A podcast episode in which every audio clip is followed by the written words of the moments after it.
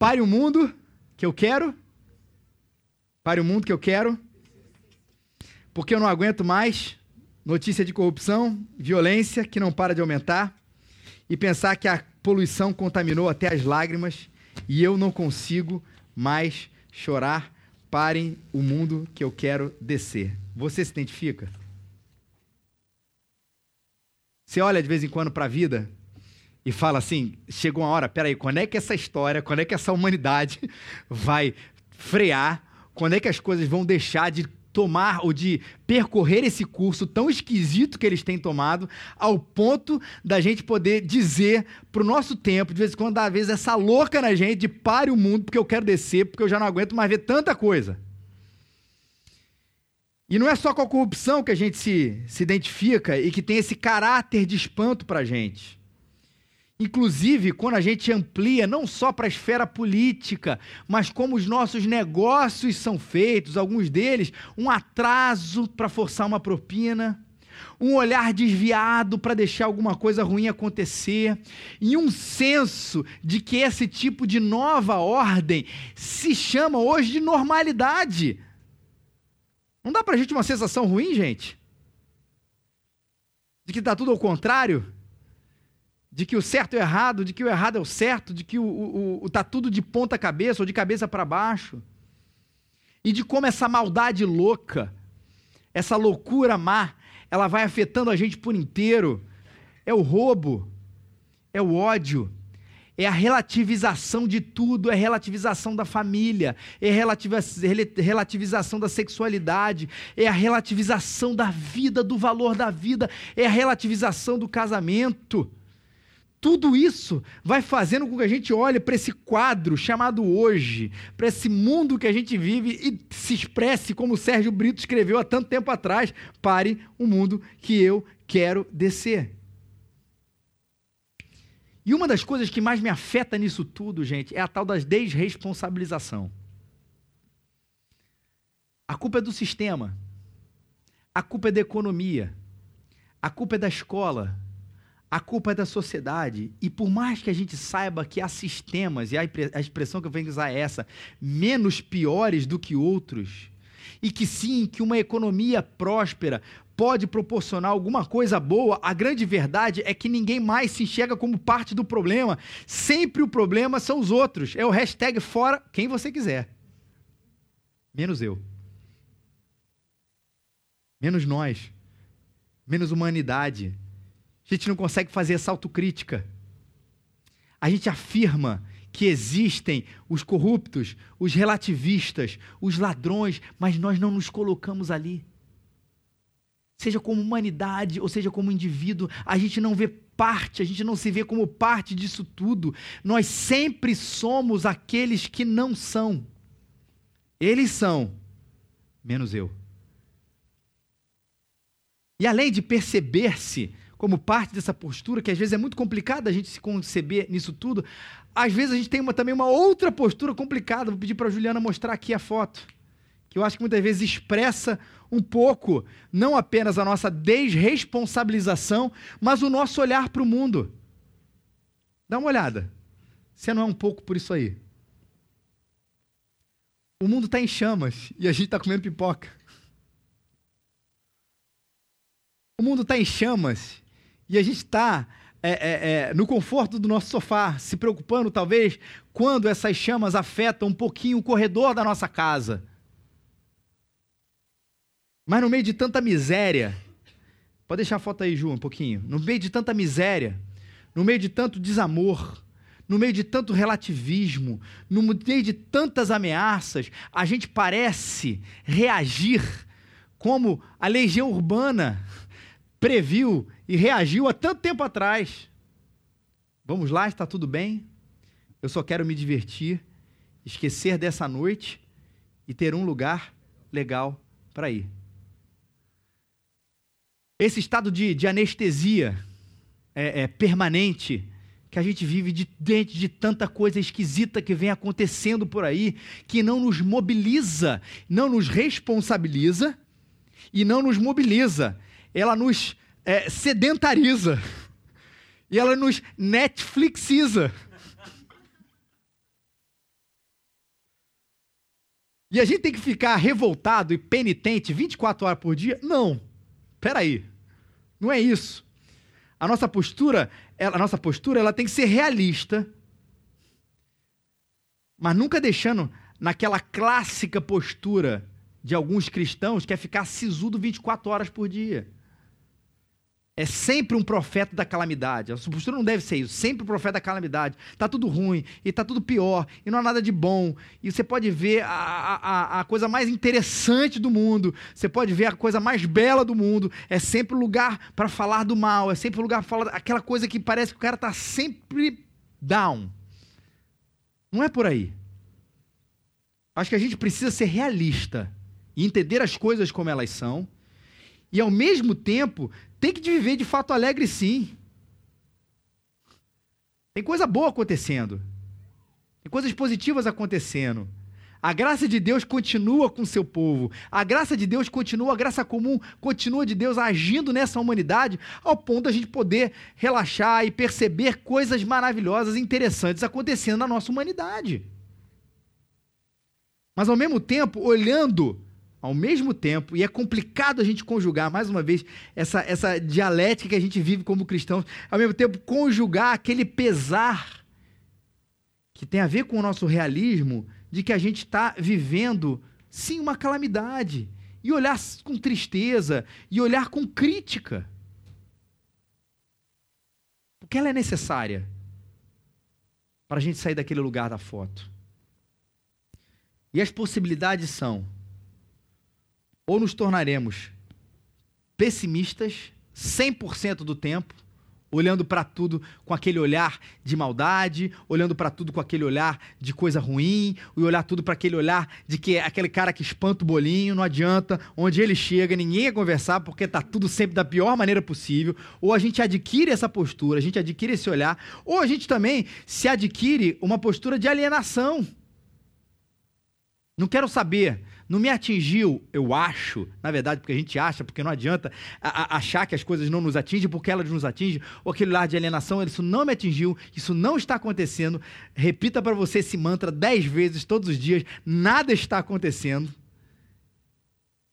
Ou também, talvez o terceiro quadro, que é um quadro de normalidade. Ó, tudo isso que está acontecendo faz parte da evolução da nossa sociedade. Poxa.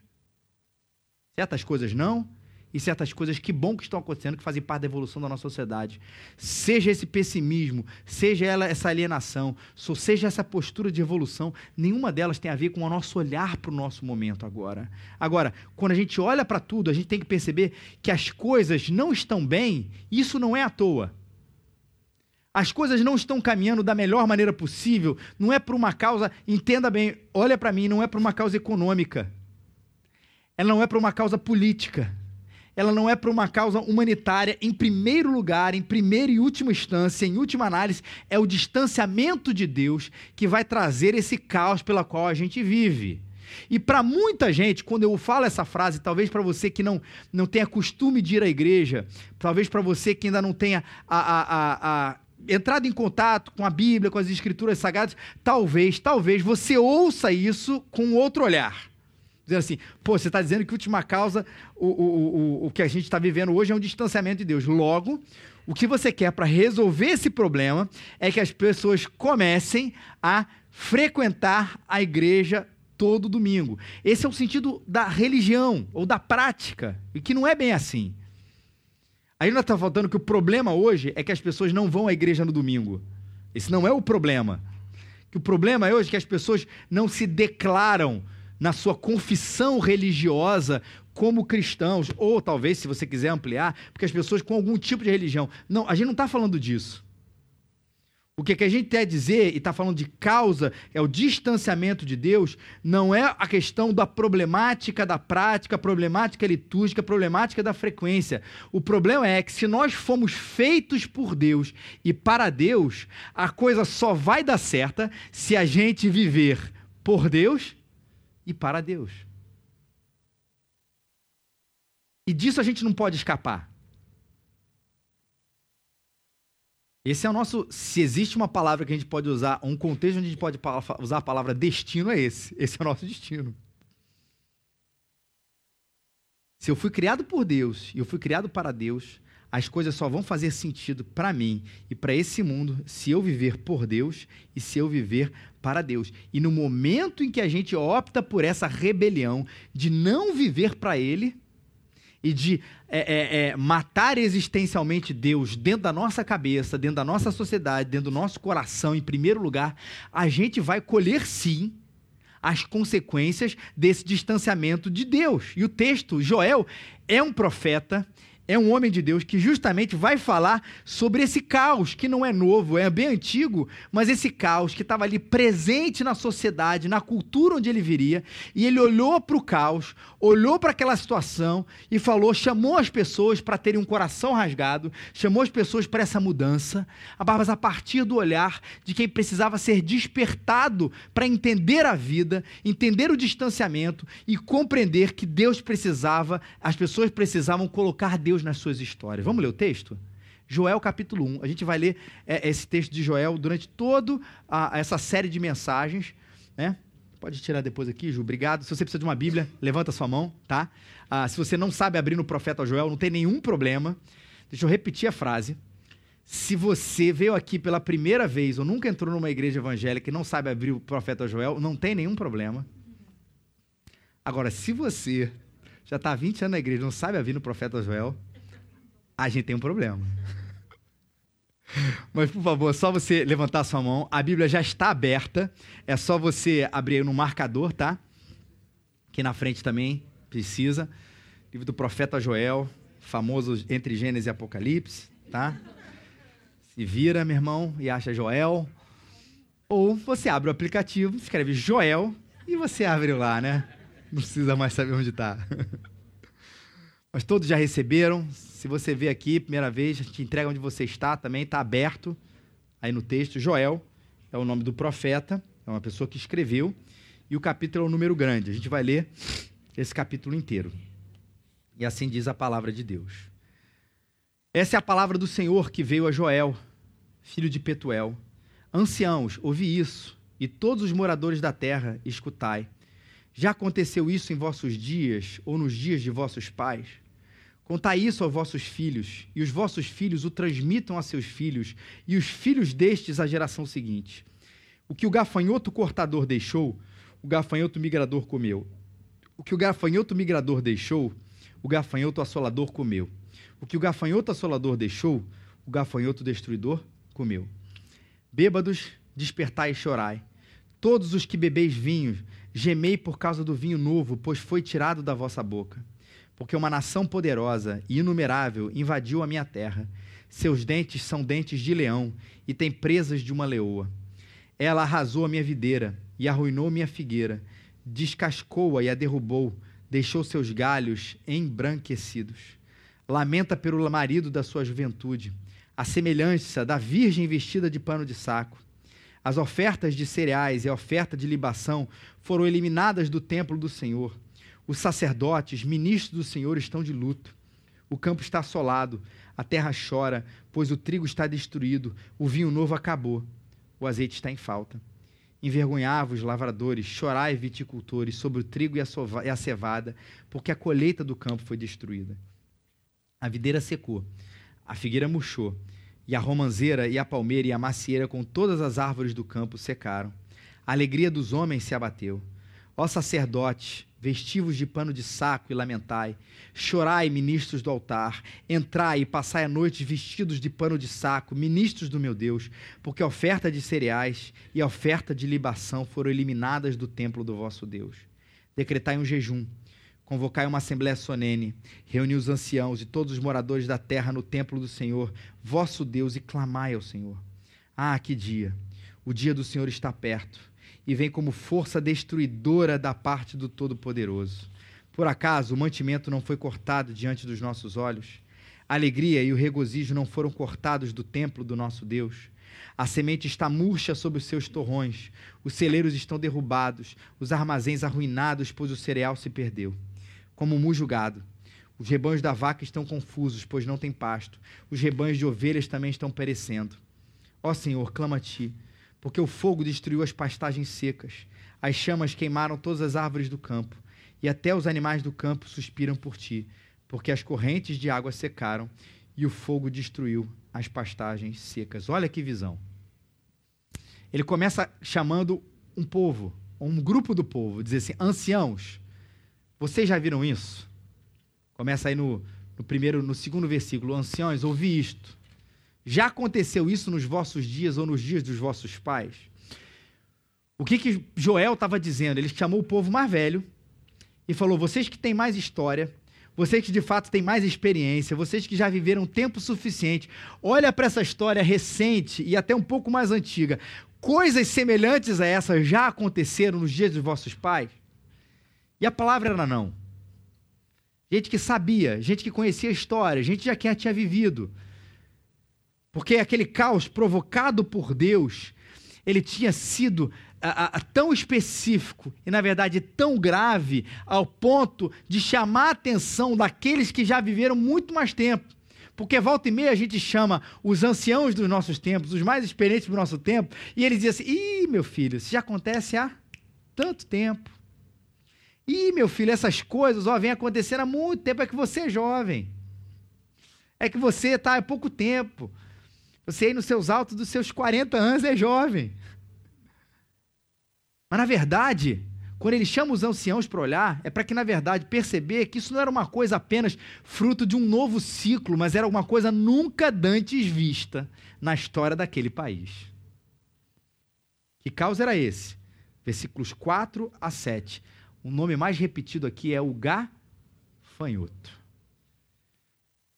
E meu querido, minha querida, não tente interpretar esse gafanhoto como outra coisa que não seja um gafanhoto. E existe o gafanhoto cortador, o migrador, o assolador, o destruidor. São quatro tipos de gafanhoto. Uma discussão assim importantíssima nesse texto. São quatro tipos de gafanhoto. São quatro estágios de desenvol no desenvolvimento do gafanhoto. São, na verdade, quatro espécies de inseto de um povo antigo que ainda não conseguia discernir as coisas como talvez os biólogos de hoje em dia possam discorrer. Meu irmão, não é uma aula de biologia que isso de fato não é o mais importante. A ideia aqui, quando ele vai falar do gafanhoto cortador, migrador, o assolador e o destruidor, é para dizer: um come um negócio, talvez deixe um pouquinho, vem outro e come esse pouquinho e esse deixa mais um pouquinho. Aí vem outro, outro tipo, outra fase, seja lá o que for, e vem e come esse outro pouquinho. E aquele restinho final, que talvez pudesse servir para sobrevivência, vem um outro gafanhoto e vai lá e tira. E entendendo tudo isso como fruto da ação de Deus, a ideia especificada nessa história desses quatro gafanhotos é: não existe escapatória agora para a ira de Deus. Se você escapou de um gafanhoto, vem outro. O profeta, um outro profeta chamado Amós, ele tem uma linguagem muito parecida com a linguagem de Joel. Ele diz: será como se um homem, falando inclusive desse dia do julgamento de Deus, será como se um homem fugisse de um leão e encontrasse um urso, ou como se entrando em uma casa encostasse a mão na parede e fosse mordido por uma cobra. Não tem jeito. Se correr, o bicho pega. Se ficar, Pode dizer, gente. O bicho come. É. Nesse caso era imanente. Estava acontecendo aí a ira de Deus sobre o povo. Então, o homem fugisse de um leão, vai encontrar um urso, senta numa casa, ixi, descansei, encostou a mão na parede, ele é picado por uma cobra. Não adianta, isso vai acontecer. E o que, que na prática isso acontecia? Primeiro, era o quadro todo da agricultura que esses gafanhotos vieram, eles destruíram e arrasaram com toda a plantação. E aí ele vai descrever nos versículos 5 a 7, você já leu, está aí, acompanha na sua Bíblia comigo também aí, o que, que as consequências dessa devastação. Ele diz: se vocês bebem vinho, e a figura do bêbado aqui é interessante que ela vai parecer muito com a figura que a gente usou aqui do cara comendo pipoca e o mundo em chamas. A ideia é muito da alienação, de uma pessoa despreocupada, tá vivendo a vida dele e tranquilo, é, desde que eu esteja aí enchendo a minha cara, deixa o resto acontecer. Ele vai falar assim: você que acha isso, você que quer se alienar de absolutamente tudo, de uma hora para outra você não vai ter mais vinho, porque não vai ter mais uva, porque não vai ter mais vinha. E a força desses gafanhotos que vieram destruíram toda a plantação era tão forte que ele diz: a comparação que eles fazem é de um leão. Seus dentes são de leão, eles têm umas presas de uma, de uma, de uma leoa. O negócio foi tão sério, eu falei, lembra? Que até os anciãos disseram, ó, como se assim, nunca a gente viu algo semelhante como esse. Né? E vieram, destruíram tudo, aos pontos dos galhos ficarem embranquecidos. Resultado, não existe mais nada na agricultura. E vamos lembrar, a gente, às vezes, também, por estar na cidade grande, a gente esquece da nossa dependência da agricultura, né? Pra gente, né?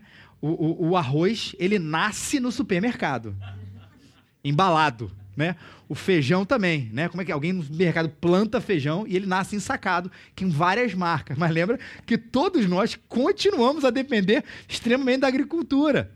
Claro, com técnicas melhores, coisas mais avançadas, etc, etc, etc. Mas era um povo que estava ali na linha de frente. Não ia ao supermercado. Ele plantava aquela maçã para ele colher aquela maçã e ele subsistir ou existir daquela maçã. Ele plantava aquela uva para ele viver daquela uva. E era assim o povo. E quando ele olhava, ele falou assim: não tem mais para onde tirar, não tem de onde tirar, não tem mais o que fazer. O gafanhoto destruiu absolutamente todas as nossas plantações. Pensa naquele senso de desespero. Ele vai dizer: é tão complicado como a, a mulher que lamenta pelo marido da sua semelhante, ou a semelhante da virgem vestida de pano de saco. E a figura aqui é daquela expectativa do casamento. Vai acontecer o meu grande dia. E ao invés da noiva a ideia da virgem é da noiva que ia consumar o seu casamento depois. Ela, em vez de se encontrar com o seu amado, de colocar ali, não o véu e grinalda, porque não era assim que era hoje em dia, mas pense na nossa linguagem de hoje. Em vez de ela colocar ali o seu véu, sua grinalda, aquele dia maravilhoso, ela se veste de quê? De pano de saco. Que são as roupas do arrependimento, do arrependimento não, da tristeza. Em vez de ser um dia maravilhoso, como aquela noiva espera pelo aquele grande dia, era um dia de tristeza, porque o marido havia morrido. Essa é a ideia do versículo 8. Nos versículos 9 a 12, ele vai dizer sobre a questão das ofertas. Ele diz: Olha, vocês, por exemplo, que são ministros de Deus, que são sacerdotes na casa de Deus, presta atenção. Porque naquela época eles também viviam de parte da sua alimentação vinha também das ofertas que eram dadas a eles através daqueles alimentos. Então, dos alimentos, perdão. Então, os grãos que eram colhidos eram parte dados ali como oferta diante de Deus e parte dados também aos sacerdotes para que eles vivessem a partir dessas ofertas. Ele fala assim: não vai ter para vocês também. Primeiro, porque não vai ter grão e não vai ter azeite, não vai ter nenhum tipo de oferta para dar para Deus, porque lembra que esses são elementos também de oferendas a Deus naquele tempo. Mas também não vai ter para vocês, sacerdotes, porque vocês vivem também desse tipo de oferta, não sobrou ninguém. E o que, que, tudo isso era, que é o grande tema do livro de Joel? Nesse momento era um prenúncio do grande dia, do dia do Senhor, esse é o termo, o dia do Senhor, o dia do julgamento, o dia do acerto de contas entre Deus e a humanidade. E tudo que aconteceu de calamidade, gente, naquele momento, era um prenúncio daquilo que iria acontecer. E a gente vai falar aqui um pouquinho, que na verdade foi o, o, propósito disso tudo. Mas um destaque aqui, quando o Joel vai, Joel vai falar que a alegria dos homens se abateu. Por um lado, ele vai falar: ó, teve um problema ali da, dos gafanhotos, na agricultura, não há o que comer, não há o que se ofertar para Deus. Isso, dentro da religiosidade, dentro da espiritualidade judaica, era muito sério, tá, gente? Era, na verdade, um grande sinal do julgamento com Deus. Eu não posso nem ofertar a Ele porque Ele mesmo não nos deu o fruto da terra para que eu possa ofertar para Deus. Isso era muito sério. Vocês que são os ministros, os sacerdotes na casa de Deus, não tem mais nada que comer. E é, é, para mim esse é o quadro generaliz, generalizado. A alegria dos homens se abateu. Se por um lado a gente está falando da situação física, Joel faz nessa pequena frase, ele vai falar sobre o coração do homem. As pessoas não estão mais felizes como andavam. As pessoas não estão mais otimistas como elas estavam. As pessoas estão mais pensativas. As pessoas estão vestindo mais o preto, o cinza, o pano de saco. As festas cessaram. O barulho da música acabou. Por quê?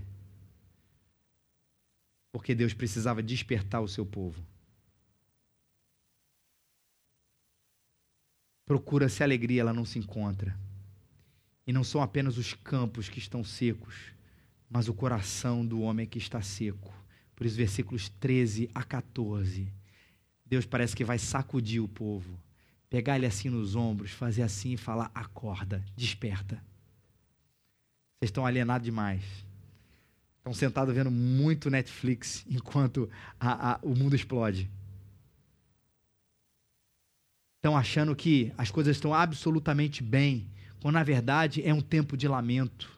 Parece que Joel sai desse quadro, nos versículos 13 a 14, ele sai do quadro anterior, que é ver a situação, e ele tira os olhos da janela da vida e coloca a gente na janela do coração. Está vendo tudo isso? A alegria do homem se abateu. Abre a janela do coração. Para quê? Para que vocês despertem. A escassez era um despertador divino. A calamidade era aquele relógio que despertava o povo daquela sonolência em que ele estava vivendo, quando ele enxergava as coisas do jeito que as coisas estavam andando, como se fossem as mais normais possível, porque não eram. Era um povo distante de Deus, estava vivendo de maneira distante do Senhor. E o mais importante dia que a humanidade precisa entender estava chegando, que era o dia do Senhor. Ah, que dia! Versículo 15: o dia do Senhor está perto e vem como força destruidora da parte do Todo-Poderoso, um acerto de contas. E ele vem, e há de julgar os vivos e mortos, e há de mostrar o que é o tempo, e há de mostrar o que é a vida. E o que a gente faz diante disso, gente? Entendi o quadro, entendi a calamidade, Entendi que é hora do despertar. Entendi que é hora para eu abrir os meus olhos. E não mais, como a gente falou no início, não é viver um estado de eterno pessimismo o tempo inteiro com todas as coisas, mas viver um estado de equilíbrio, de realidade e ao mesmo tempo de gratidão a Deus pelas coisas boas que Ele tem feito. Mas o que eu preciso viver, até como parte desse problema? A postura de hoje é essa palavra fantástica, que também, junto com o dia do Senhor, é a palavra talvez mais recorrente em Joel, o tema mais recorrente, que é o arrependimento. E ele chama todo mundo para isso. Sacerdotes, se vistam de pano de saco, que era a veste da tristeza naquela época, o luto. Lamentem, chorem. Ministros do altar, entrai e passai a noite vestido de pano de saco. Decretai um jejum. Convocai uma assembléia solene. Reuni os anciãos, todos os moradores da terra, no templo do Senhor, vosso Deus, e clamai ao Senhor. Ah, que palavra poderosa que vai dar luz ao nosso tempo. A gente precisa de um coração rasgado na presença de Deus.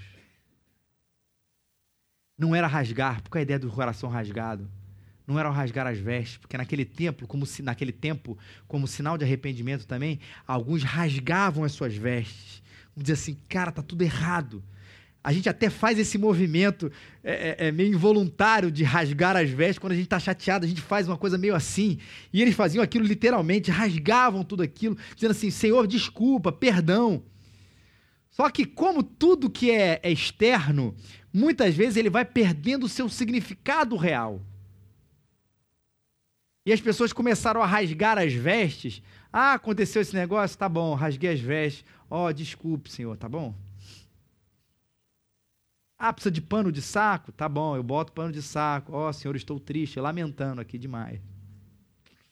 Vou jogar as cinzas na cabeça, tá vendo? Botei um monte.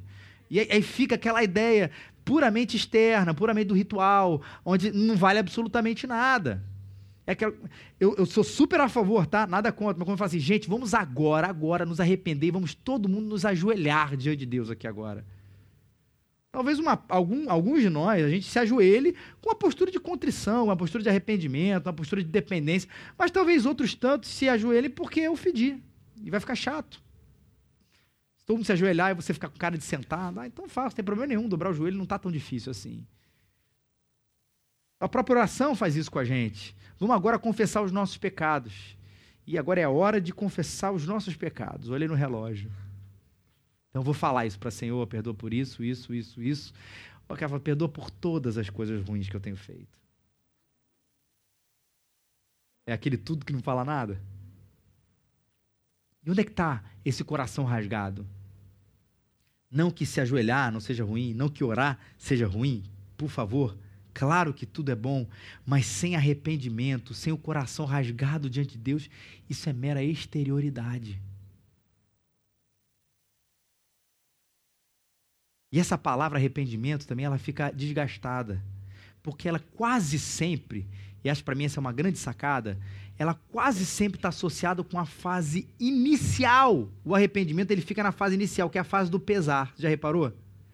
Porque no início, quando você começa a perceber, Deus te coloca, dá conta daquilo que está acontecendo, que você precisa se livrar de certas coisas, que você precisa voltar, que você precisa se arrepender. Aí a gente fica na fase da tristeza, sim. Na fase do choro, sim. Na fase da, da inquietação, na fase assim, cinza da história. Mas espera aí. Um coração rasgado não fica só aí. Ou o arrependimento, ele começa aí, mas ele não fica aí, porque depois do choro, depois de perceber os nossos caminhos distantes de Deus, o que é que vem? Alegria, transformação. Senão a gente fica até o que a gente falou de novo, naquele estágio de eterna penitência, não é eterna sofrência. Mas ter certeza de que o caminho da liberdade, o caminho da alegria, é o caminho da submissão a Deus. E o caminho da submissão a Deus é o caminho do arrependimento. E o resultado do arrependimento é a transformação. E a transformação, talvez no início seja complicada, mas ela vai gerar, num curto até, médio longo prazo, alegria no nosso coração.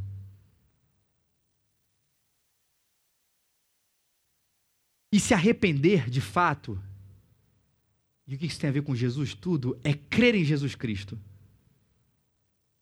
Porque o caminho do arrependimento não é um caminho que, que você vai fazer sozinho. Assim, poxa, agora Deus está aqui. A situação está tenebrosa para mim, na situação, na vida. Cara, eu, eu faço parte disso, mais uma vez, eu não vou me desresponsabilizar dessa história, eu não vou me desresponsabilizar dessas coisas, eu sou parte do problema. É, é, é, eu, o que, que eu preciso? Meus caminhos precisam ser mudados, eu preciso ser um homem de Deus, uma mulher de Deus, um homem mais santo, uma mulher mais santa. Agora, eu vou me arrepender-me a mim mesmo, sendo o mais pleonástico possível. Então, eu vou fazer o caminho de volta. Tem Jesus, pô, valeu Jesus, obrigado, mas deixa você aí. E aí você volta sozinho para Deus. Não é assim. De forma nenhuma. Senão, você está chegando até Deus pelo, pelos seus esforços. Você está trilhando a escada do arrependimento. Olha, se eu for muito penitente, se meu joelho estiver muito ralado de tanta oração, de tanta subida na escadaria da vida, eu vou chegar até Deus. E não é isso. O que a Bíblia nos fala é que o arrependimento, ele é Jesus Cristo. É quando eu me volto para Ele e percebo que eu mesmo, na verdade, não posso nem me arrepender, de que eu mesmo não posso nem voltar para Deus, é de que o perdão dele e não meu, não é o meu arrependimento que me chega até Deus, mas o perdão de Jesus Cristo, imputado a mim, que me faz chegar até Deus, que aí sim uma tem uma transformação de vida e o um verdadeiro arrependimento. Entenderam a diferença? Uma coisa é você sair daqui cheio de lei. Agora eu preciso subir algum tipo de escadaria agora eu preciso jejuar. Agora eu preciso viver chorando, pelo menos até a próxima semana, onde a notícia pode ser um pouquinho melhor aqui na igreja. Não. Eu preciso me voltar para Jesus. E a partir da minha volta para Jesus, ele vai promover arrependimento no meu coração, mudança no meu coração. E é assim, por causa de Jesus Cristo, eu vou jejuar. E sim, por causa de Jesus Cristo, eu vou fazer as minhas confissões mas porque Ele perdoa os meus pecados, porque Ele transforma o meu coração, porque Ele tira o meu coração de pedra e transforma o meu coração de carne, porque sem Ele eu não consigo chegar até Deus, porque sem Ele eu ainda estou debaixo da ira e da justiça de Deus, mas com Ele, na certeza de que Ele levou os meus pecados sobre si, de que Deus tirou os meus pecados, colocou sobre Jesus Cristo, ele morre na cruz e aniquila a dívida e o poder do pecado, é que de fato eu vou viver como Deus quer que eu viva. Nesse santo e bendito arrependimento. Mas o fato é que a gente precisa olhar para a situação que a gente vive e entender que só existe essa paz e essa liberdade quando nós hoje entendemos os sinais e começamos a compreender que tudo há de passar, mas o grande dia, o dia do Senhor, ele há de chegar e todos aqueles que têm os seus olhos abertos, que têm o seu coração transformado pela, pelo poder de Jesus Cristo, reinarão com ele eternamente. E aqueles que não tiverem Cristo no seu coração terão coisas piores do que a situação do que esse gafanhoto apenas prenuncia. Isso não é uma palavra de medo, mas uma palavra de realidade. A gente já está entendendo, isso não quer dizer que o dia do Senhor será amanhã. Por favor, não lê dessa maneira. Mas nós já vivemos desde a primeira vinda de Jesus, até a segunda vinda de Jesus. A gente sabe os últimos dias. É um período que a gente não sabe o tempo, a gente sabe que é entre a primeira vinda, que já aconteceu, e a segunda vinda de Jesus. E a gente começa a ler os sinais, e a gente começa a ver a vida. E a gente tem que, sim, na nossa história, voltar para Jesus, decretar os nossos jejuns, decretar os nossos arrependimentos, de acordo com Cristo Jesus, e falar: Eu quero viver diferente, Senhor eu estarei contigo, porque eu vivo para Jesus eternamente, mas eu não posso me conformar com este século. Eu não posso, no meio de tanto relativismo, no meio de tanta escassez, não perceber que o Senhor está abrindo os meus olhos para que eu me firme cada vez mais na palavra de Deus. Uma última nota prática. Última nota prática que está no início. Eu deixei ela propositalmente para o final contar isso aos vossos filhos. E os vossos filhos transmitam aos seus filhos. E os filhos destes às gerações seguintes. É importante deixar claro isso para as nossas gerações. E falando de família, é importante instruir isso dentro da nossa casa. Nossos filhos estão vivendo um tempo difícil, não estão? Eu sei que talvez vocês que já passaram por essa fase de filhos menores também diriam isso a respeito das suas gerações. Cada geração tem a sua dificuldade, mas o fato é que a gente vive tempos muito difíceis. E tanto isso, essa dificuldade vai de geração em geração, que o próprio Joel vai falar assim: conte isso aos seus filhos. E os filhos transmitem aos seus filhos. E os filhos desses filhos às gerações seguintes, porque vai ser um problema geracional. Isso vai acontecer sempre. Mas o que a gente precisa é não deixar de instruir isso dentro da nossa casa. Porque os nossos filhos precisam ser apresentados a Jesus. Os nossos filhos precisam ser apresentados para esse santo e bendito arrependimento. Os nossos filhos, claro, de uma maneira progressiva, mas precisam ser apresentados e entender as complexidades e dificuldades desse mundo. E por favor, não me enxergue como profeta do caos, mas você sabe que se você não ensinar o seu filho, alguém vai. E você sabe que se alguém, que você não ensinar o seu filho, alguém vai, e além disso, está cheio de gente querendo ensinar o seu filho. Você pode não acreditar, mas tem um monte de gente que não ama o seu filho, mas que está louco para ensinar as suas filosofias, as suas doideiras, as suas loucuras para os nossos filhos. E cabe nós, a nós pais, porque de fato, mais uma vez, decreto aqui nesse sentido, não a falência, mas a limitação da igreja de ensinar os nossos filhos. Nenhuma igreja consegue ensinar os nossos filhos como e da mesma maneira e da mesma intensidade que nós pais conseguimos ensinar eles. Nenhuma. Por mais que faça um intensivão, a partir do domingo que vem são três horas com os nossos filhos. Três horas, quatro horas com os nossos filhos aqui. Nada vai equivaler a uma palavra que você dê na sua casa. E ao tempo em que você está com ele. E um tempo em que você é um exemplo para ele. E um tempo em que você ora por ele, você ora com ele. Não é para você ser chato o tempo inteiro, né? Oi, filho, que flor bonita, foi Jesus que criou. Ah, filho, que batata frita é legal. Pois é, papai que faz, que faz a batata. Não sei. O diabo que bota a caloria, mas é o papai que bota. Não é isso. Você não pode ser chato, mas não pode ser omisso também. Não, cara, não vou, eu não vou impor nada, nenhum tipo de religião, nem nada disso. Vou deixar ele. Não é assim. A gente viu, a gente, o texto que a gente leu aqui, que não é para o Ivan e para Tuti, é para todo mundo, o texto de Deuteronômio. O tempo inteiro, você tem que estar tá lá. Ali presente sem ser chato, sem ser formar a bolha gospel, né? A cultura cristã, você só vai assistir programas cristãos, você só vai assistir teatro cristão, você só vai para a igreja. O único livro que você vai ler são as mil e uma histórias bíblicas. Não é isso. Criar nessa bolha. Tem que ter contato com as coisas que acontecem, sim, mas com aquele exemplo, e ao mesmo tempo com a palavra de Deus e com oração, e sim, com a presença na igreja, com a programações da igreja, que vai acontecer uma daqui a alguns, algumas semanas, fique atento. Tudo isso para que os nossos filhos também estejam imersos, não na cultura evangélica, mas na palavra de Deus. Olha o que Joel está dizendo. Tem um problema aí acontecendo com todo mundo. Ouçam e não esqueçam. Contem isso aos vossos filhos e transmitam isso aos filhos dos filhos e os filhos dessa geração seguinte. Eles precisam ser apresentados a Jesus. Transformação, arrependimento, volta. Gente, os sinais estão aí. O que, que a gente vai fazer? Como a gente vai responder? Volta para Jesus. Que Deus te abençoe.